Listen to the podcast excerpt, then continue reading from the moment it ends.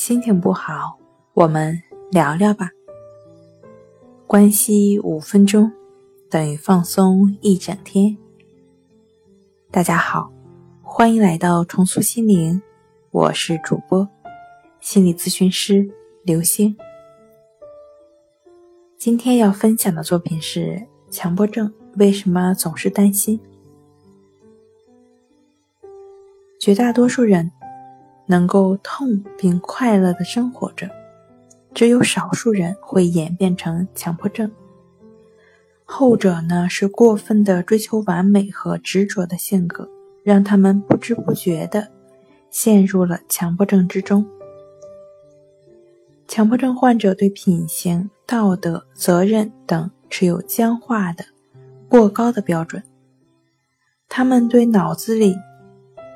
有时闪过的某些难言的恶念，或者邪念，或者离奇古怪、荒诞的想法，不能接受，从而呢会为此感到焦虑和内疚，而焦虑使得他们难以忽视这些念头。他们认为，想到了那些难以接受的想法，就等于做了那些行为，其罪过是一样的。如果一个闯入性想法发生了，而没有压抑下去，就等于希望那样的事情发生。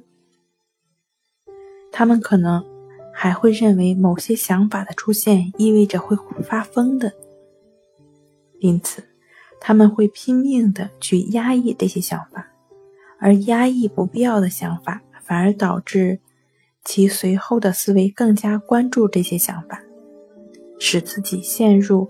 激烈的精神内部的冲突中，担心呢，就是在这种冲突中没有办法脱离出来，也就是为什么总会担心的原因了。